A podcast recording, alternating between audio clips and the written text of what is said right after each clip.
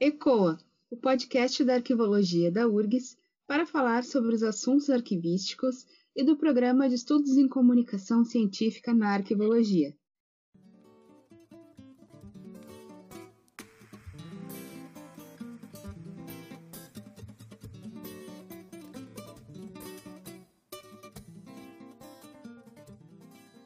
Eu sou a Juliana Horta e serei mediadora de hoje do ECOA Arquivologia Fora da Caixa. O tema de hoje é Gestão da Preservação Digital. E para participar do episódio, temos a presença de Humberto Celeste Nerelli, que é doutor em Ciências da Informação pela Universidade de São Paulo. Mas antes, fique com os destaques do Giro do Arquivo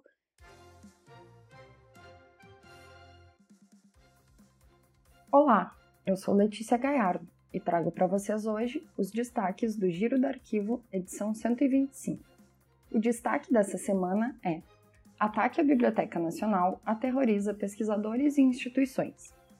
No dia 11 de abril, o site da Biblioteca Nacional, que dá acesso a um dos maiores repositórios do país, sofreu um ataque ransomware e precisou ser retirado do ar. Limitar o acesso foi a forma encontrada para amenizar os riscos da invasão, mas no dia 13, um novo ataque foi reportado e o site precisou novamente ser retirado do ar. Como relata o portal especializado Olhar Digital, ataques ransomware normalmente exigem um resgate pelo ar pelos arquivos que são extraídos e criptografados pelos invasores. A ideia dos criminosos é de que uma quantia, geralmente cobrada em Bitcoin, seja paga pela instituição que é vítima do ataque a Biblioteca Nacional encaminhou o caso ao Gabinete de Segurança Institucional da Presidência da República, que deverá investigar a invasão. O site segue fora do ar, gerando um impacto incalculável a milhares de pesquisadores no Brasil e no exterior, que utilizam diariamente a plataforma como subsídio de suas pesquisas.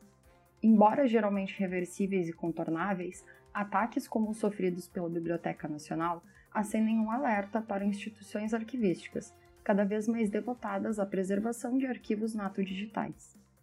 Estamos preparados para lidar com os riscos a invasões como estas? Quais são as condições reais do investimento em segurança da informação no Brasil? Estamos formando profissionais capazes de enfrentar tamanhos desafios?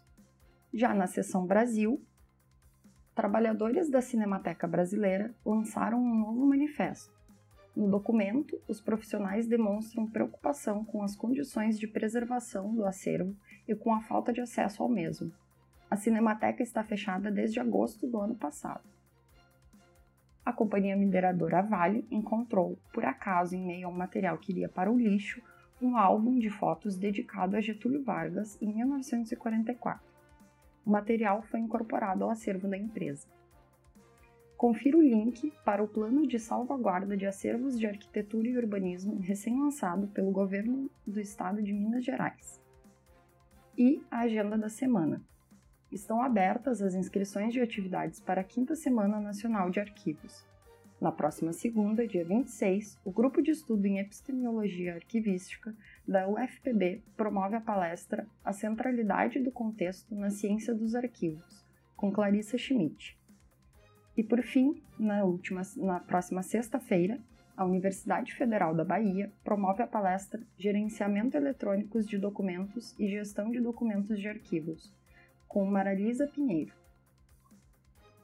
Na seção Mundo, morreu, com 88 anos, Charles Keskemet, húngaro que foi um dos principais responsáveis pela consolidação do Conselho Internacional de Arquivos, o ICA. Charles esteve no Brasil em mais de uma ocasião, sempre atuante na defesa dos valores difundidos pelo ICA. E foram divulgados os projetos selecionados pelo programa Iberarquivos 2020. A Fundação Pedro Kalman da Bahia e a Unicamp foram agraciados. E confira o link para acesso ao livro digital lançado por Gert Jan van Lussel, Papers on Information and Archives Studies.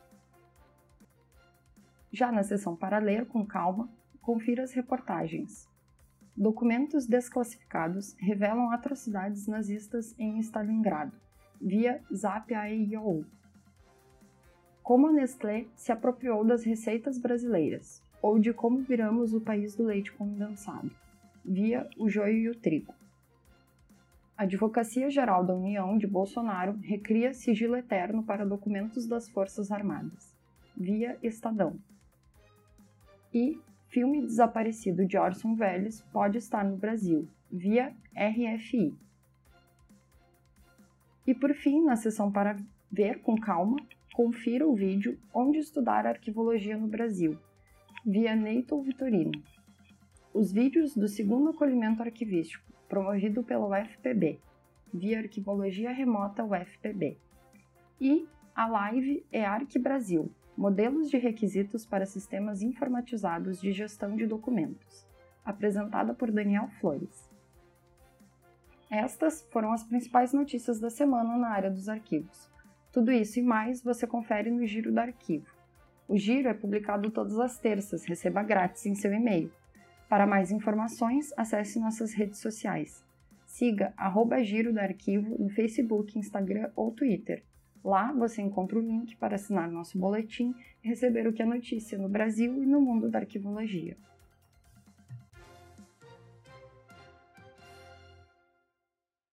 Olá, Humberto. Gostaríamos que tu te apresentasse para nossos ouvintes e falasse um pouco sobre a tua trajetória.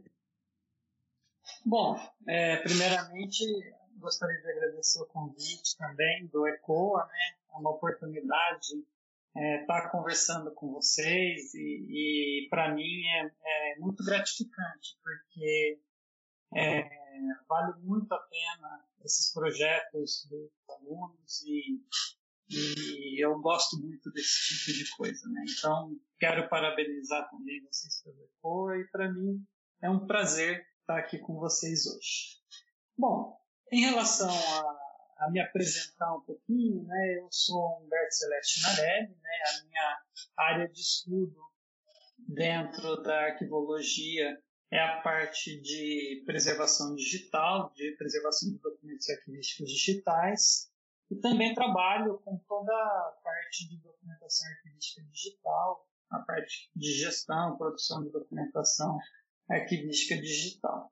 Atualmente eu sou coordenador do, do arquivo Edgar Lenró, tá? lá da Universidade Estadual de Campinas. É, sou professor doutor também da Faculdade de Tecnologia de Americana e do Centro Paula Souza, também sou professor doutor da Faculdade de Tecnologia de Campinas, também de São Paulo Souza. É, tenho meu doutorado na área de Ciência da Informação pela Escola de Comunicação e Artes lá da USP e digo que eu sou pesquisador da, dessa parte de documentação digital, de documentos arquivísticos digitais, desde a virada do milênio, né? ou seja, eu pesquiso essa, essa, essa área, nessa área desde 1990 quando na oportunidade eu fui trabalhar dentro do arquivo, do sistema de arquivos lá da Unicamp, né? Então, tenho trabalhando com essa temática desde essa época. Acho que é isso, Juliana. Certo. Então, para começarmos a nossa conversa, né? Já, então, já entramos aí no, no clima da nossa temática. Poderia falar um pouquinho para a gente sobre o que, que é a preservação de documentos digitais? Ah, boa pergunta, né? Então, o que é a preservação de documentos digitais? Bom, primeira coisa eu queria é, dizer, né, que a, a preservação é enxergar esses documentos, identificar esses documentos arquivísticos digitais e estabelecer políticas, ferramentas e processos que permitam é, preservar esses documentos pelo tempo necessário. Né? Então, a gente não vincula a preservação da, dos documentos arquivísticos digitais necessariamente à terceira fase do ciclo de vida dos documentos, que é a fase permanente. A gente vincula a preservação dos documentos arquivísticos digitais a todo o processo, tá? a todas as fases de gestão e preservação desses documentos arquivísticos, desde a produção desse documento arquivístico e pelo tempo necessário, independentemente do tempo é, a gente preserva esses documentos. Então, eu digo sempre que a gente preserva os documentos arquivísticos desde a da sua produção, né? Tendo em vista o uso desse documento pelas instâncias da instituição, né, como uma ferramenta de, de, de trabalho da instituição, como uma, uma ferramenta de, de execução das funções da instituição, é, e posteriormente para aqueles documentos arquivísticos digitais que são considerados permanentes, a preservação desse documento ao longo do tempo, né? E, pelos, pelo tempo necessário. Então, eu enxergo muito a preservação dos documentos arquivísticos digitais nesse sentido, né? Preservar o documento pelo tempo necessário. Então, se ele é um documento corrente, intermediário, e que um dia ele vai ser eliminado, a gente tem que preservar até o momento da eliminação. Se ele é um documento permanente, a gente deve preservar esse documento ao longo do tempo e de forma indeterminada. Né? Então, é isso que eu entendo por preservação dos documentos arquivísticos digitais. E em 2007, é, você apontou os 10 mandamentos da preservação digital, né? como procedimentos fundamentais para que essa preservação aconteça. Este, esse texto né, de 2007 ele teve muita repercussão na comunidade arquivística, ele ficou bastante conhecido. Então, eu gostaria que você falasse um pouco sobre esses mandamentos, né? Como é que, uh, como é que você desenvolveu esse estudo dos Dez Mandamentos? Bom, essa, essa questão dos Dez Mandamentos ela é muito engraçada, né? porque é, eu venho trabalhando a questão, como eu disse, da, do estudo né, sobre documentos digitais, sobre preservação de documentos digitais, desde 1999, né, que foi quando eu fui trabalhar no sistema de arquivos é, da Unicamp, no CIARC lá da Unicamp, né, e fui, é, eu gosto sempre de dizer, né, que, que quando eu cheguei lá no, no CIARC, né, e eu fui é, é, ver os arquivos, né, e, e, aquela documentação em papel, fiquei horrorizado. Falei, nossa, o que uma pessoa que é da área de tecnologia da informação e comunicação está fazendo no monte desse, desse de papel velho, papel antigo, empoeirado. Então a reação foi exatamente o que, que eu estou fazendo aqui, né? Sendo que eu era um profissional da área de tecnologia da informação. Então fiquei muito chocado com aquilo, né? E, e a minha intenção era era o quanto antes tá, sair desse lugar e, e ir para um outro lugar dentro da própria universidade onde se falasse só com, com tecnologia, né? Mas eu, eu, eu digo sempre também que, que naquele momento eu comecei a aprender a área, essa nova área da arquivologia. Né? Eu comecei a a me interessar e a ser picado pelo bichinho do, do arquivo, né, como eles dizem. Então, a gente, eu tinha na época uma coordenadora, que é a Neide do Rossi Martins, né, que, que coordenava o CIARC na época, e ela já tinha uma visão muito interessante sobre a questão da documentação digital. Né? Então, ela já enxergava os documentos arquivísticos tá? É, como forma digital, já digitais, né? não só os documentos arquivísticos em papel, mas a enxergava os documentos arquivísticos digitais e que isso seria uma realidade é, dali para frente, né? desde dessa da virada do milênio. Então, a, a, primeira impressão foi exatamente essa. Cheguei lá no, no CIAR, que queria sair correndo de lá, confesso, né? achei que era tudo papel velho, sem importância mas ao longo do tempo eu fui aprendendo muito. Aí, de fato, fui, fui, fui picado pelo, pelo bichinho dos arquivos aí, né? E acho que a partir desse momento eu comecei os meus estudos na área de documentação digital, né? Me lembro que, que naquela época ah, o máximo que a gente tinha era digitalização de documentos, né? A gente usava uns scanners de mão super esquisito para digitalizar documento, né? Muitas vezes a gente tinha que digitalizar três, quatro vezes o mesmo, o mesmo documento para ficar bom, né? Um resultado razoável, demorava muito, era um processo muito demorado, mas era o que estava é, colocando, sendo colocado naquele momento para os arquivistas, né? Uma forma da gente fazer o gerenciamento eletrônico documento, né? Tanto é que naquela época a gente falava de GED, né? Não era nem de, de CIGAD, nem dessas outras coisas. Então a gente falava muito de GED naquela época, né? Então, desde essa época eu comecei a estudar muito a parte da documentação digital, tá? a parte de produção dos documentos, a parte de gestão dos documentos e principalmente a parte da preservação dos documentos, né? Então, durante esse processo tá, de 1999 até 2006 e 2007, que foi quando ah, eu escrevi os Dez Mandamentos Digitais, né, eu fiquei estudando muito, eu fiquei pensando muito, conhecendo muitos projetos, já tendo contato com projetos como o próprio Interpares e, e outros projetos também relacionados à, à, documentação digital. Nesse período eu fiz o, o meu mestrado também, né? Então eu acho que todo esse processo de, de estudo e prática dentro do CIARC, né, estudo é, dos projetos, do mestrado, etc., e a prática que eu tinha dentro do CIARC, me levaram a, naquele momento, né, refletir sobre o que eu chamei dos Dez Mandamentos da Preservação Digital. Né? Então, é, a minha ideia tá? que quando eu comecei a escrever os Dez Mandamentos, basicamente era transformar um pouco a, a linguagem tecnológica, né? que, eu, que, eu, que eu tenho algum conhecimento sobre ela, né? mas transformar essa linguagem tecnológica para algo que pudesse ser entendido de uma forma mais tranquila para os arquivistas, né? Porque a gente sempre teve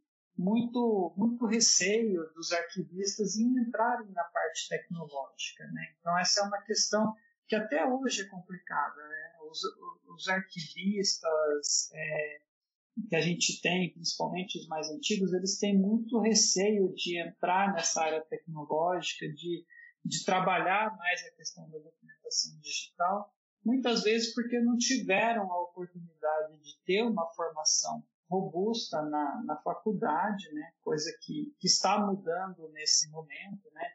É lógico que precisa mudar muito mais, a gente precisa incluir muito mais a tecnologia na formação dos arquivistas, né?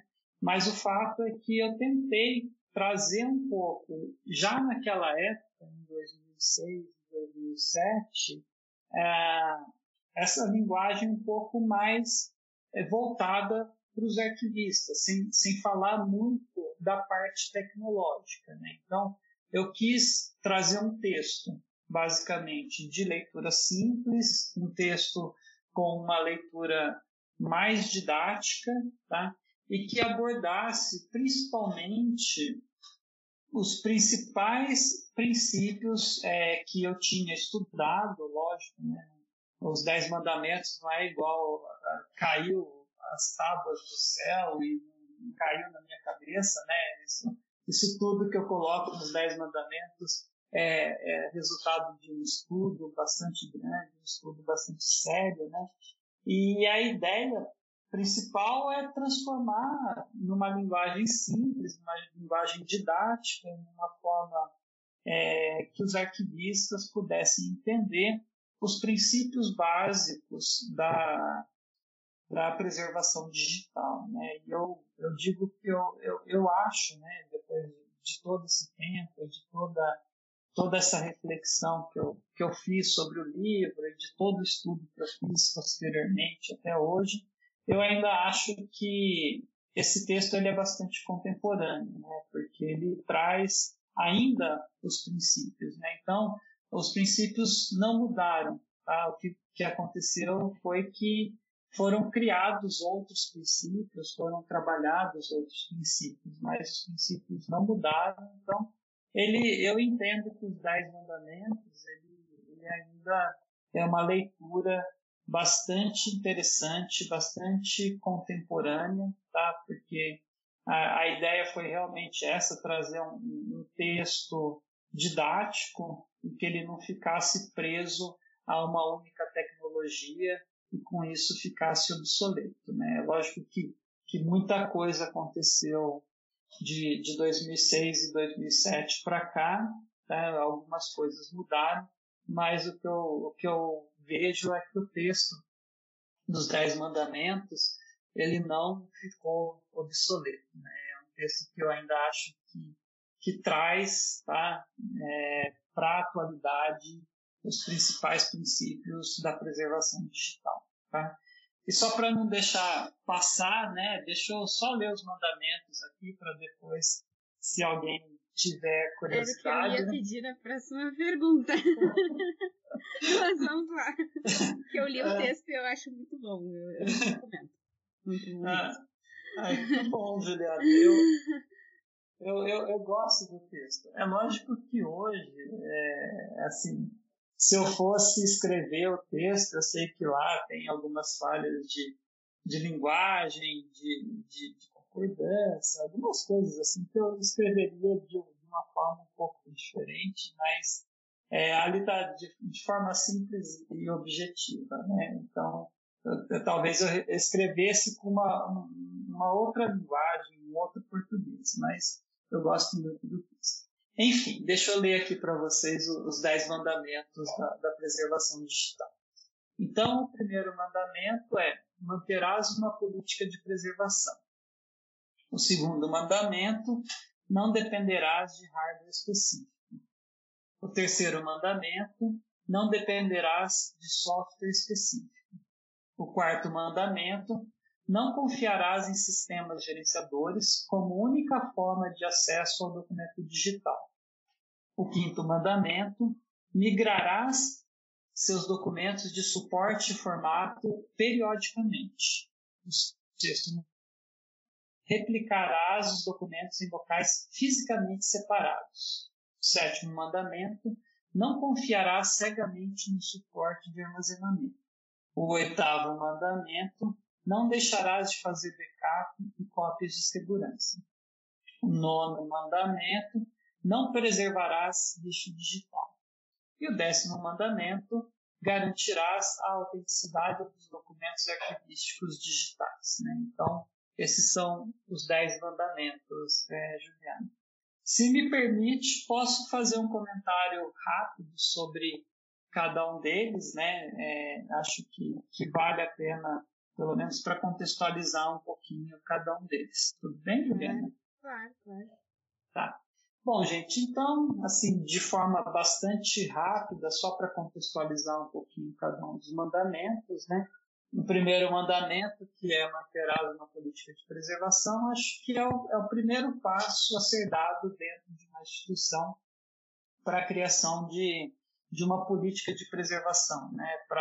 Para ter um processo de preservação de documento arquivístico digitais né, dentro da instituição. E essa política ela tem que ser criada de forma institucional, né, é, através de uma equipe multi ou interdisciplinar, é, envolvendo profissionais da área de arquivos, envolvendo profissionais da área de tecnologia da comunicação, da área de, de é, direito e das áreas de negócio, onde estão utilizados os documentos arquivísticos digitais e essa equipe multidisciplinar tem que ser a equipe responsável pela, pela elaboração dessa política. Né? Então, acho que o primeiro passo para vocês terem processos de política de preservação digital é exatamente o primeiro mandamento. Né?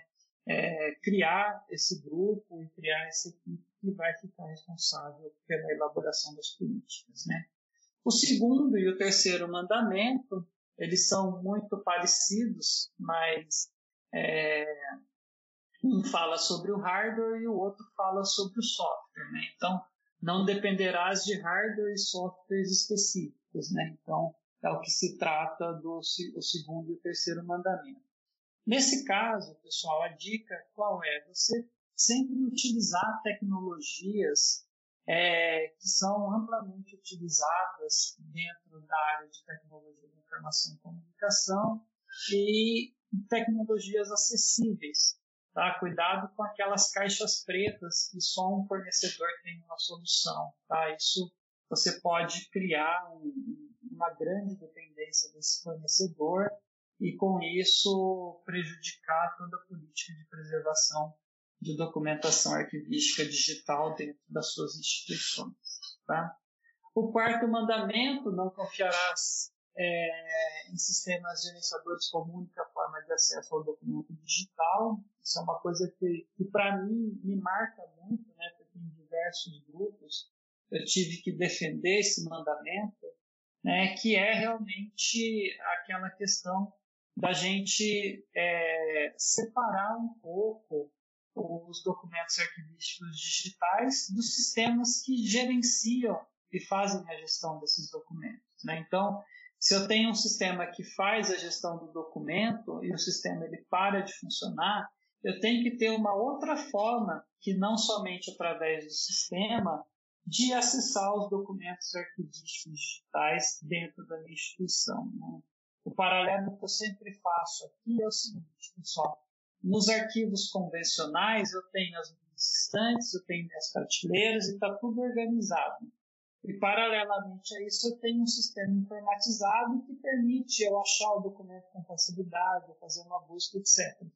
Mas se o sistema informatizado parar de funcionar, os meus arquivos convencionais estão lá, organizados, bonitos. Eu vou demorar mais para achar esses documentos, mas é, eu vou achá-los de alguma forma, tá? Então, é, com os documentos digitais, exatamente a mesma coisa, tá? Então, a gente precisa, de fato, ter sim alguma outra forma que a gente não dependa, não dependa necessariamente de, de sistemas informatizados para acessar essa documentação.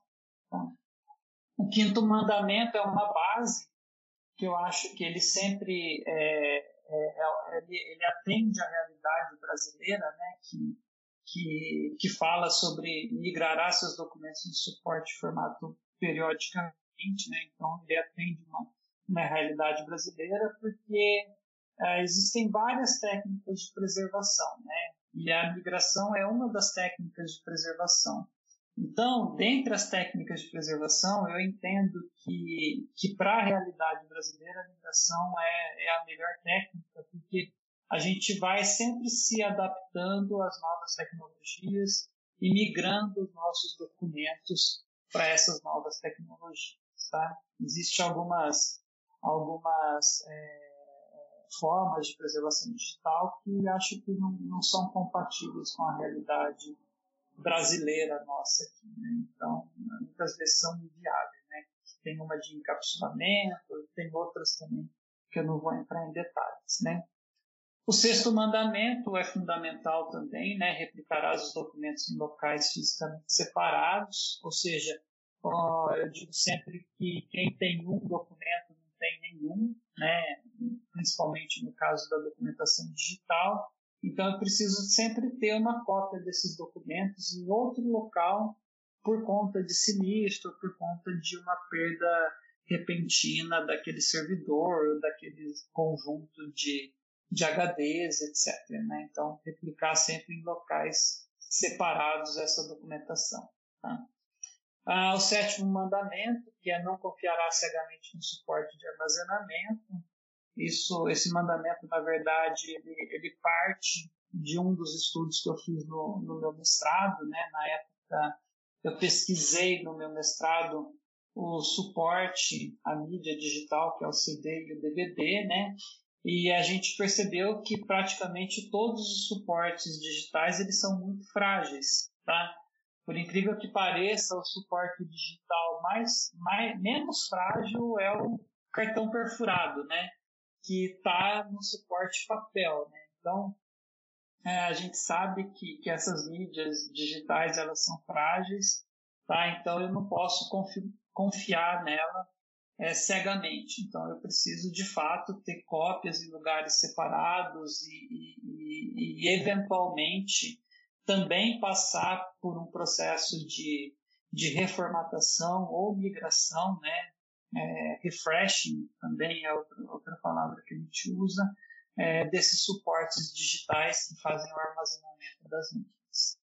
O oitavo mandamento, que é não deixará de fazer backup e cópias de segurança, Isso é importante colocar porque normalmente existem dentro dos sistemas informatizados e das instituições uma prática de backup, mas muitas vezes a, as instituições acham que o backup e as cópias de segurança são é, já, já, é uma, já é a política de preservação digital. na verdade, não é a política de preservação digital. Ele é um dos itens da política de preservação digital. Tá? Então, ele tem que ser feito, faz parte, mas o backup e as cópias de segurança não são, é, não são é, política de preservação, fazem parte da política de preservação.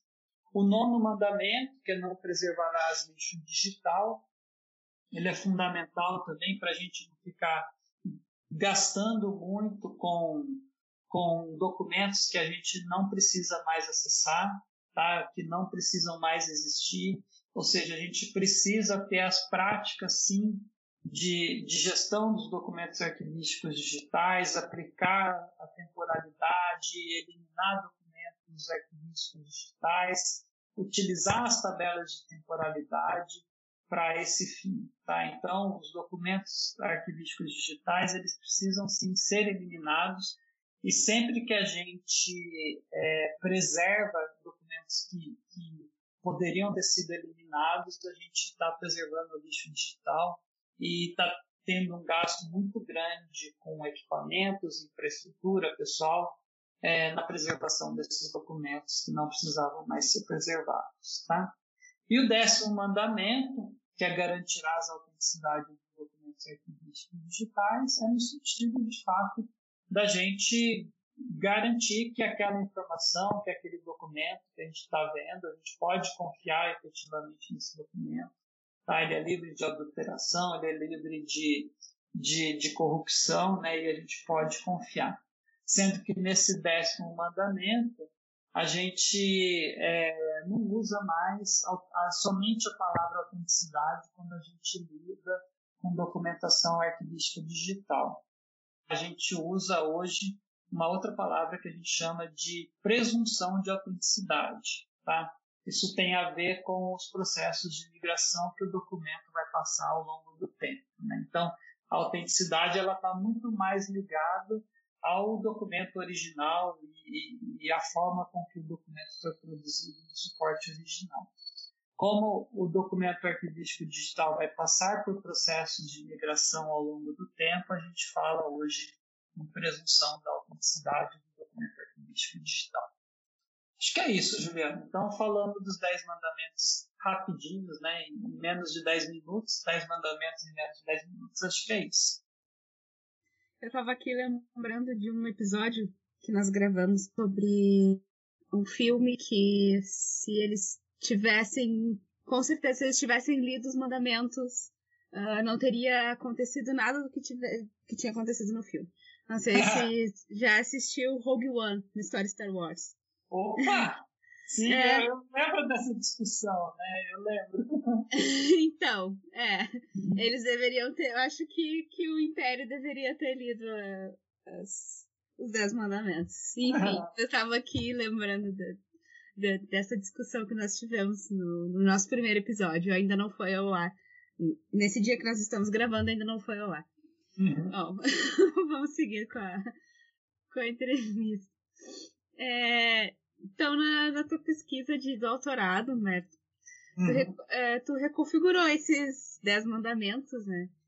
É, indicando o, entre indicando o, os 20 princípios básicos né, para o modelo conceitual de gestão da preservação né, dos, dos, documentos arquivísticos digitais. Uhum. É, mas logo mais nós, nós, vamos falar desse modelo em específico. É, o que eu gostaria que tu pudesse falar agora para gente é quais foram os fatores que influenciaram nesse aumento de 10 para 20 mandamentos ou né, princípios. Uhum. O que, uhum. que mudou nesse período para ter mudado? Bom, uh, Juliana, acho que muita coisa mudou, né? A gente é, são, são praticamente desde 2006, 2007, né?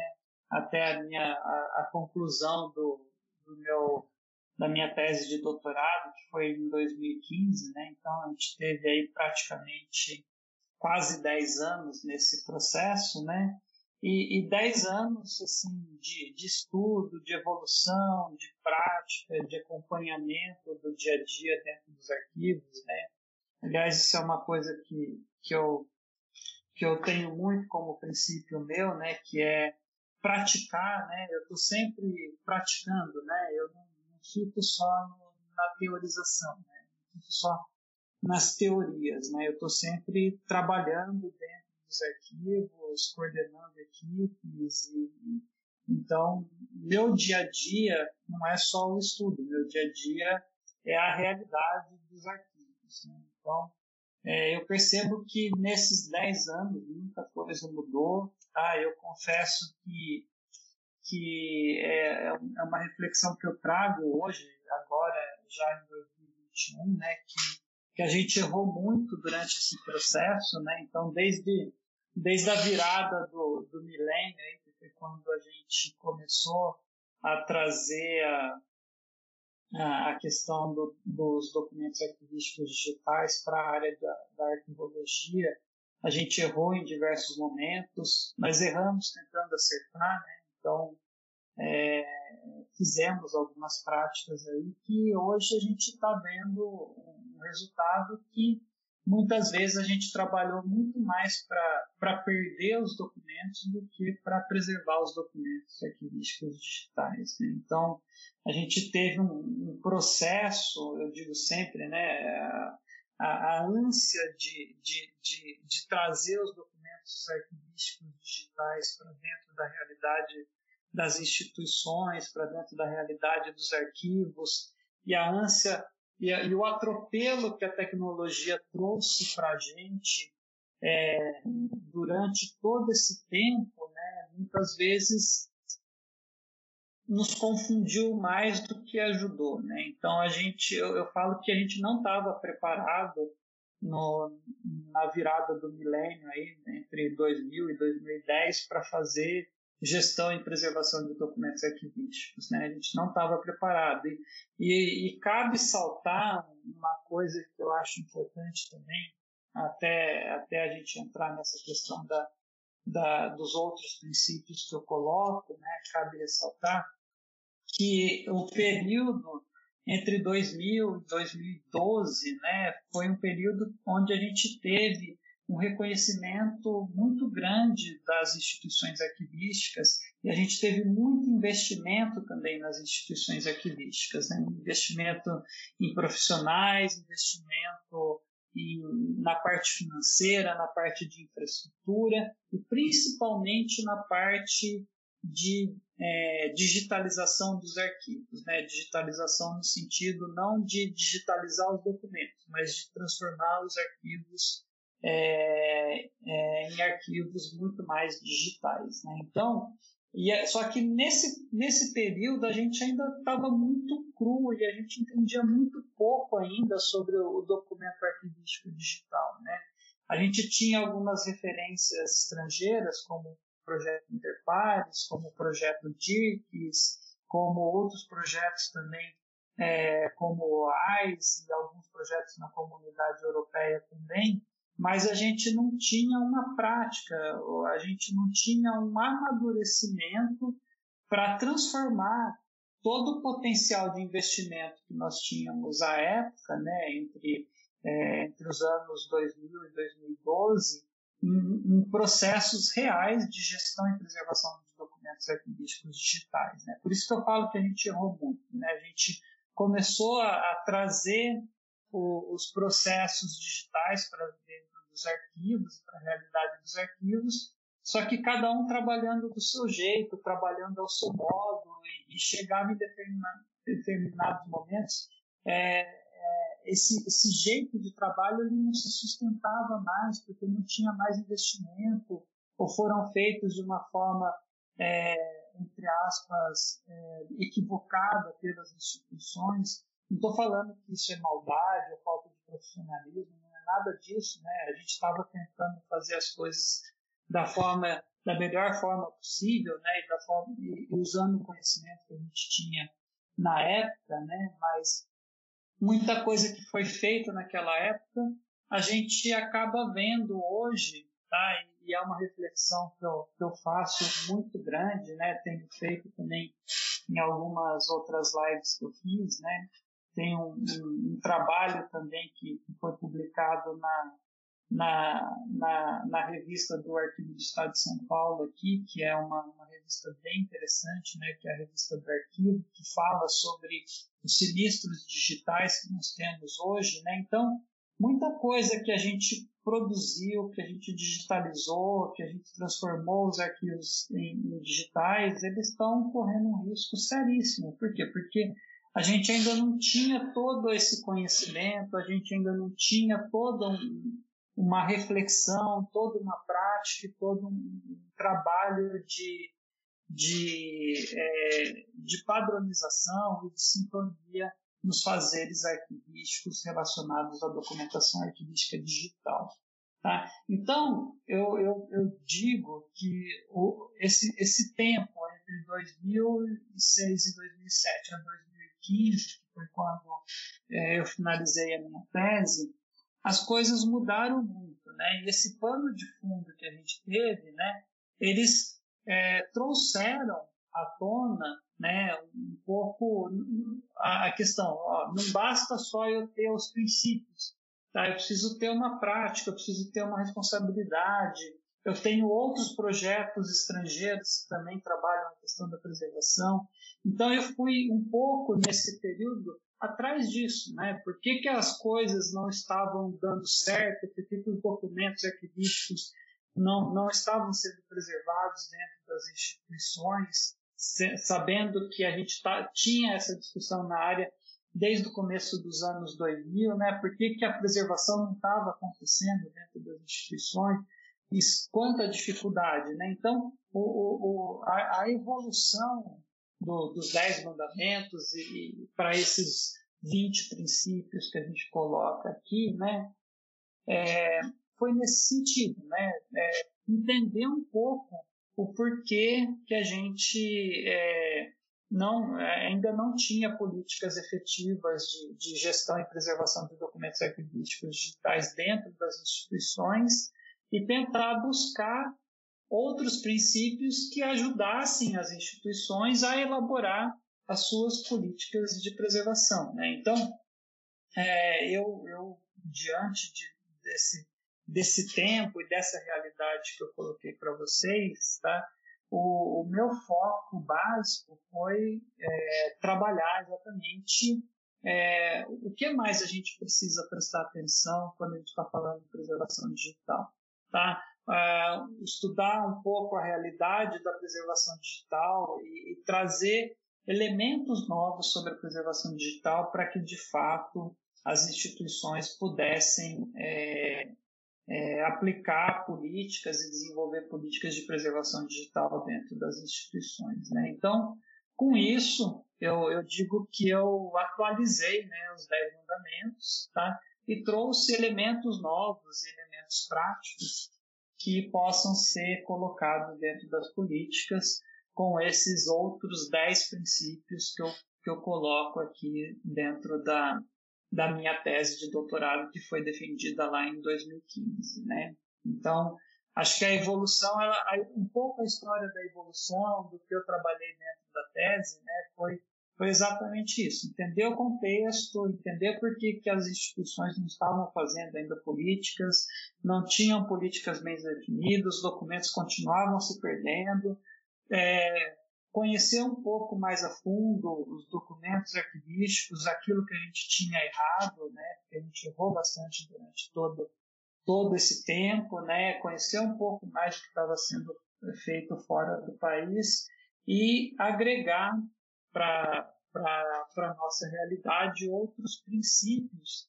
E, inclusive, esses outros princípios é, deram, é, é, trouxeram à tona o que eu chamei de gestão da preservação dos documentos arquivísticos digitais, que é um modelo que eu, que eu apresento, né, um modelo conceitual de gestão, mas que ele traz todos os elementos necessários que podem ser utilizados para a elaboração de uma boa política de preservação digital dentro das instituições. Né? Então, a intenção foi exatamente essa, Juliana. Como eu comentei antes, a tua tese, então, ela propõe um modelo conceitual de gestão, né? Uhum. E eu gostaria que tu pudesse falar, então, um pouco sobre esse modelo e as perspectivas da, da aplicação. Tá.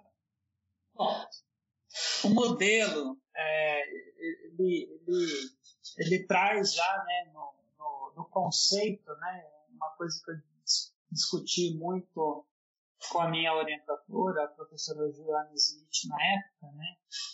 que acho que é um conceito que às vezes quebra alguns paradigmas. Né? Então, a própria polêmica inicial né, é, de chamar a gestão da preservação dos documentos arquivísticos digitais. Né? Então, a, a, o que, que chamou gestão da preservação? Né? Sendo que no, no entendimento é, da arquivologia tradicional aqui no Brasil, gestão é uma coisa e preservação é outra. Nessa, eles tratam como coisas separadas, né? E eu trouxe, né, é, gestão da preservação, né? Não estou dizendo que essa palavra gestão está ligado ao corrente intermediário, não, não tem nada a ver com isso. Mas a gestão da preservação, ela vem no sentido, tá, de uma quebra que eu acho importante acontecer tá? É, e, que a gente já, é, já pensava de alguma forma no, no, estado de São Paulo. No estado de São Paulo a gente tem uma, uma forma, pelo menos, diferente de pensar um pouco na, a gestão e a preservação dos documentos arquivísticos, né? mas ela, ela traz um significado forte que é, remete exatamente ao que, eu, ao, ao que eu falei logo no, no começo do nosso podcast, que é o seguinte, né, que é enxergar a preservação do documento arquivístico digital desde a produção, tá? E a palavra gestão nesse sentido, ela vem no sentido de dizer que eu preciso fazer a gestão da preservação desde a produção desse documento, né? Então, eu produzi o documento, a partir dali eu preciso ter ferramentas que garantam que esse esse esse documento arquivístico digital vai ser preservado ao longo do tempo. Né? Então, eu, eu, vou ter uma, uma gestão completa, desde a produção desse, desse documento arquivístico e pelo tempo necessário.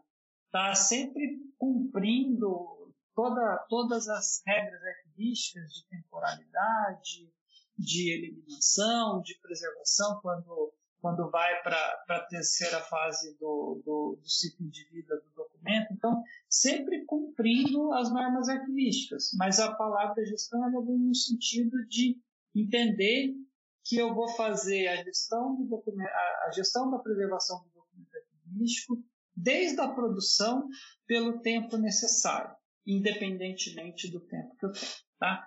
A partir desse princípio, que eu acho que é um, um princípio fundamental, ele tem também um outro princípio, é, já pensando no modelo né, que, eu, que eu propus, no modelo conceitual, ele parte do princípio onde eu preciso garantir a cadeia de custódia desse documento ao longo do tempo. Né? Os documentos arquivísticos digitais eles vão passar por diversos processos de migração. Né? Então, os processos de migração não é só o, o, a mudança da instituição que faz a guarda dos documentos, dos documentos arquivísticos, mas também a mudança de tecnologia, a mudança de, de suporte, a mudança de formato, a mudança da cadeia de bits desses documentos. Né? Então, eu preciso necessariamente ter uma uh, garantir essa cadeia de custódia para que eu possa ter sempre a presunção de autenticidade desses documentos ao longo dos processos de migração e também ao longo da, da mudança, das mudanças de guarda, né? seja transferência, seja recolhimento dos documentos, é, desses documentos arquivísticos digitais. Né? Então, eu preciso garantir toda a cadeia de custódia desses documentos. Para isso, tá? para formar esse, esse, esse modelo, tá? eu separei no, no, na tese dois grupos de documentos. Tá? Então, um grupo de documento arquivístico digital que eu chamei de estático, tá? E um grupo de documentos arquivísticos digitais que eu chamei de dinâmico. Sendo que, pessoal, o documento, é, esses documentos arquivísticos digitais estáticos, que eu chamo de estáticos aqui na minha tese, tá? pode ser que tenha outros nomes em outros lugares, né? eles são os documentos onde a gente tem um formato de arquivo padrão. Tá? Então, um PDF, um XML, um, um, um, um TIFF, um JPG, um formato de arquivo padrão. Ou seja, aquele é um, é um documento arquivístico que está guardado e armazenado em um, um arquivo de computador que tem um formato padrão. Tá? Então eu chamo esse, esses documentos de estático. Por quê? Porque ele tem todo um conjunto e aquele conjunto tem todos os elementos que permitem com que eu manifeste esse documento, seja para um usuário ou para um outro sistema informatizado. Tá? Então eu chamo esses documentos de estáticos.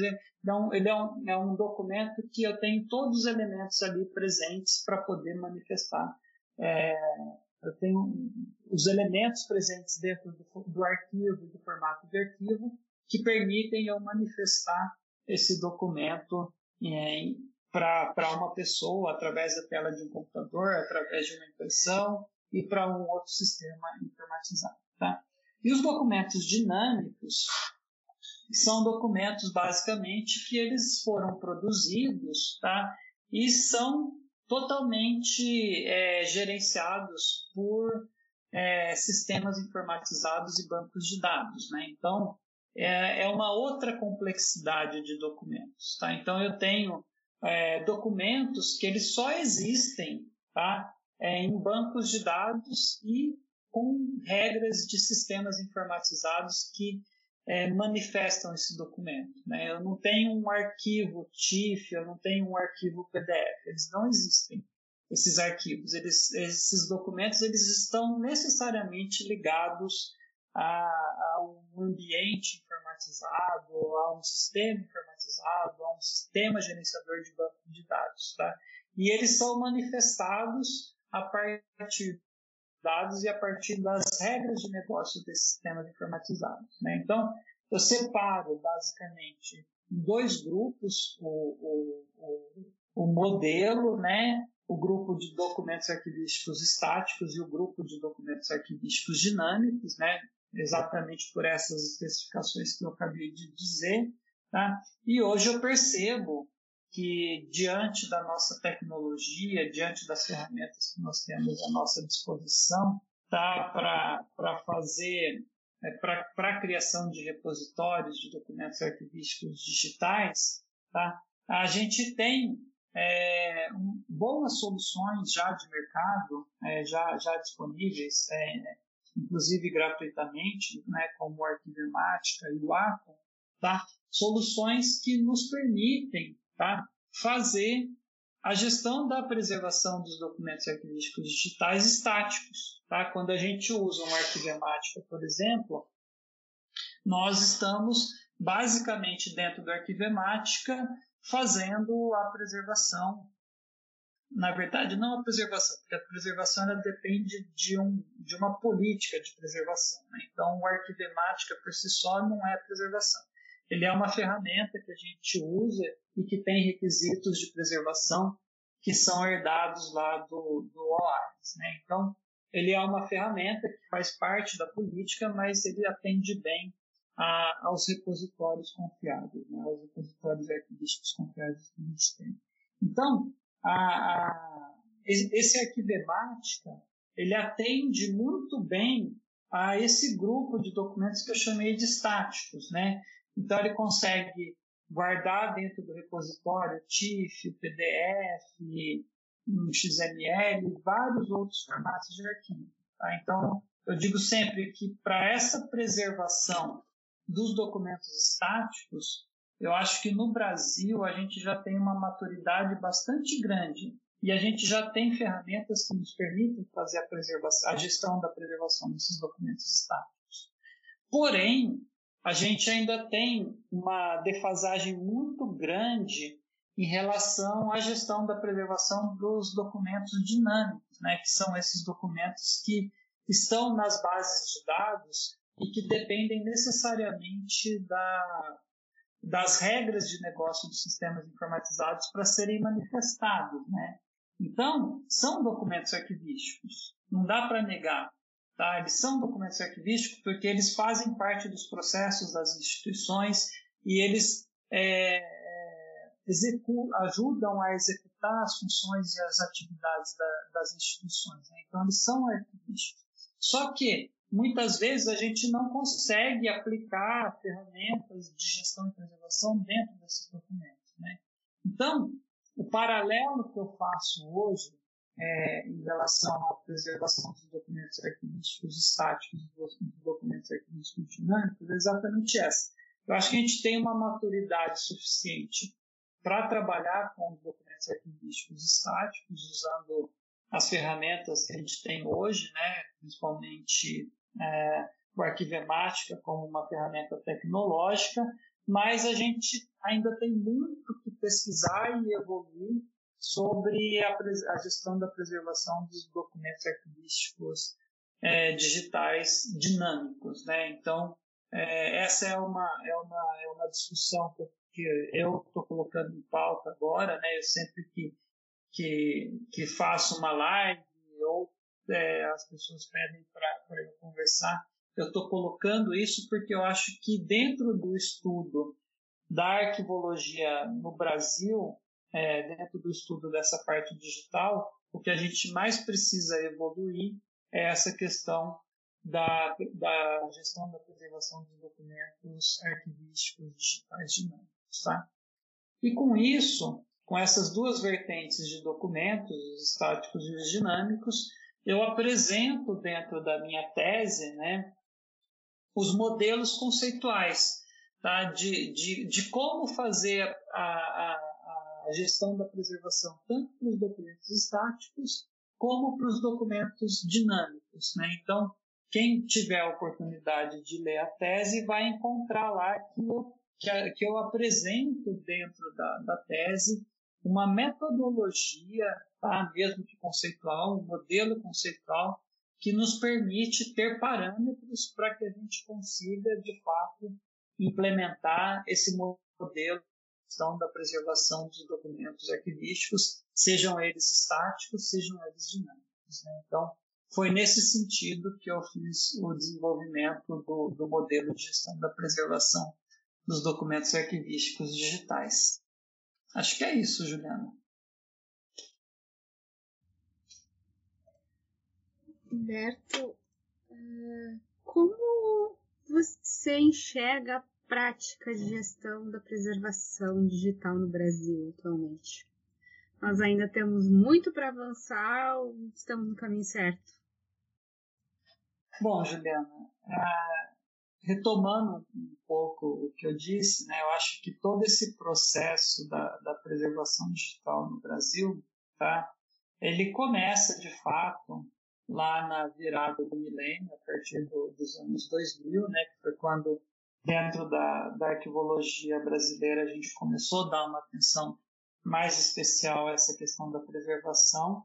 Tá? Então ele vem por um processo de estudo, de amadurecimento, né? Então, eu acho que, que entre os anos 2000 e 2010 foi, foram anos da gente estudar, se aprofundar, conhecer os problemas, entender um pouco mais essa questão dos documentos arquivísticos digitais e da, da própria preservação. Tá? Tivemos muitos investimentos nisso, quebramos muita cabeça, quebramos muito o, o a cara, né? Em alguns momentos quebramos assim a cara, tá? A partir dos anos de 2010, a gente já, já tinha mais amadurecida a questão, né? A gente já tinha práticas e, e, e questões que, que já eram possíveis a gente entender o funcionamento e, e fazer algumas políticas dentro das instituições, mas mesmo assim políticas que ainda eram insuficientes, principalmente porque a gente não tinha ferramentas tecnológicas que nos atendessem a tudo que a gente precisava em, relação à gestão e à preservação de, de documentos digitais, tá? E acho que a partir de 2015, 2016, a gente atingiu uma maturidade de conhecimento, tá? E a gente já, já, já tinha, tem nessa época ferramentas que nos permitem fazer essa questão da gestão e da preservação, né? Então, eu acho que, que agora tá, a gente já tem vários, vários é, é, é, projetos que, que, trabalham a preservação digital dentro das instituições, alguns deles com, com mais de cinco anos de, de experiência e que estão funcionando de uma forma bastante interessante, né? Então, eu acho que nesse momento a gente atingiu uma maturidade tá? sobre como fazer a preservação digital e como desenvolver políticas de preservação digital. A gente já tem condições de fazer isso. O Brasil é, tem vários estudiosos também nessa área que, que, que trabalham com, com, essa questão, mas ao mesmo tempo nós temos um legado muito grande, tá? que a gente ainda tem que saber o que fazer com esse legado, porque é um legado de, de às vezes, é, muita confusão dentro das instituições com esse tipo de documentação. Né? Então, resgatar esse legado e não perder esse legado ainda é um desafio muito grande para a gente, tá? Mas eu acredito que hoje a gente tem uma maturidade e assim como eu disse, né, a gente tem uma maturidade que nos permite fazer a preservação dos documentos arquivísticos estáticos, mas a gente ainda precisa evoluir muito na, na gestão da preservação dos documentos arquivísticos dinâmicos. Né? Eu acho que esse é o nosso próximo desafio aí para a área de, de arquivologia. Nessa parte de preservação, é claro. Uhum. Em tempos de vazamento de dados pessoais na internet, como a gente tem visto aí, né? Uhum. Como a gestão de preservação digital pode nos ajudar a evitar esse tipo de prática? Ah, Juliana, eu, eu, eu desvinculo um pouco a, uhum. a questão do vazamento, né, é, em relação à preservação. Né? A preservação digital, ela, ela vem no sentido de garantir a, a continuidade e a preservação desses documentos ao longo do tempo, né? E de eu ter ferramentas que garantam a integridade desses documentos, que garantam a migração desses documentos ao longo do tempo, que garantam a, presunção de autenticidade. Tá? Eu enxergo muito mais essa questão dos vazamentos dos dados como uma questão política de dentro da instituição, tá? E às uhum. vezes e muitas vezes de falta de segurança da informação dentro da instituição. Então, eu, eu, eu, os documentos digitais, arquivísticos digitais, eles são o alvo para esse vazamento. Mas o problema não são os documentos arquivísticos digitais. O problema é a falta de segurança da, da, das redes informatizadas dentro das instituições tá? e, e, e, muitas vezes as pessoas que trabalham dentro dessas instituições. Né? Então, é, é uma política de, de segurança de informação e de documentos dentro das instituições, né? Então eu separo um pouco as questões né? nesse sentido. Uhum. Bom, para encerrar então, a minha última pergunta é sobre a tua memória afetiva com a arquivologia. Qual hum. seria ela? Ai, meu Deus do céu, minha memória afetiva com arquivologia. Eu acho que a minha memória afetiva com arquivologia ela tem muito a ver com aquele primeiro momento que, que eu cheguei dentro do, do sistema de arquivos da Unicamp, do CIARC, que eu olhei aquele monte de papel, achei que aquilo não valia nada e não dava valor algum àquilo, e que ao longo do tempo eu fui aprendendo a me apaixonar por isso, né? Aprendendo a me apaixonar pelos arquivos e, e entendendo a grande, o grande valor que tem um, um profissional de arquivo, um arquivista e o grande valor que a gente tem dentro da, da, da interdisciplinaridade dos arquivos, que, que é agregar outros conhecimentos, outras áreas, como, como me acolheu, né, como um profissional de tecnologia da informação. Eu fui acolhido naquele momento, né, então essa, essa, esse acolhimento de um profissional de tecnologia da informação e comunicação dentro de um, de um arquivo, muitas vezes é, sendo tratado como um arquivista, mesmo não tendo a formação de arquivista, isso me traz uma, uma memória afetiva muito grande e uma gratidão é, aos profissionais da área que permitiram que eu pudesse ter um trabalho efetivo na área de arquivologia, mesmo não sendo arquivista. Né? Então, acho que essa é a minha memória afetiva em relação aos arquivos, e que eu agradeço muito. Pois bem, vamos nos aproximando do encerramento. Gostaria de agradecer a participação do Humberto, muito obrigada. E caso queira deixar alguma consideração final, a fala é tua.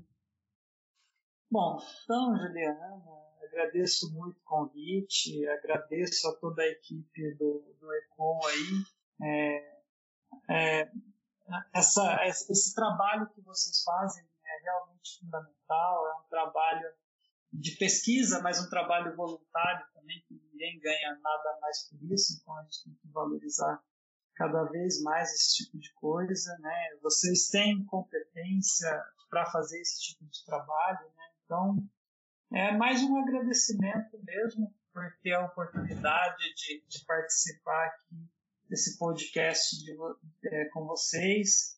E assim, eu, eu, eu gosto muito de estar próximo dos alunos. Minha, paixão é estar próximo dos alunos. Eu acho que, que, que esse envolvimento que vocês têm como alunos ele é fundamental. E isso nos apaixona e faz a gente querer desenvolver sempre mais. E também a gente ter a disponibilidade para vocês, né? A gente tá, é, tá é, faz tudo isso, né? Tem toda essa disponibilidade com muito carinho e para contribuir com vocês da melhor forma possível. Acho que é isso, Juliana. Obrigado. Vamos encerrando esse episódio do programa de extensão ECOA, um projeto da arquivologia da Universidade Federal do Rio Grande do Sul para dar voz à arquivologia, mostrar o fazer arquivístico e o pensar fora da caixa. Até o próximo episódio. Sigam a gente nas redes sociais, ecoa.urgs, e se você gostou, não deixe de compartilhar.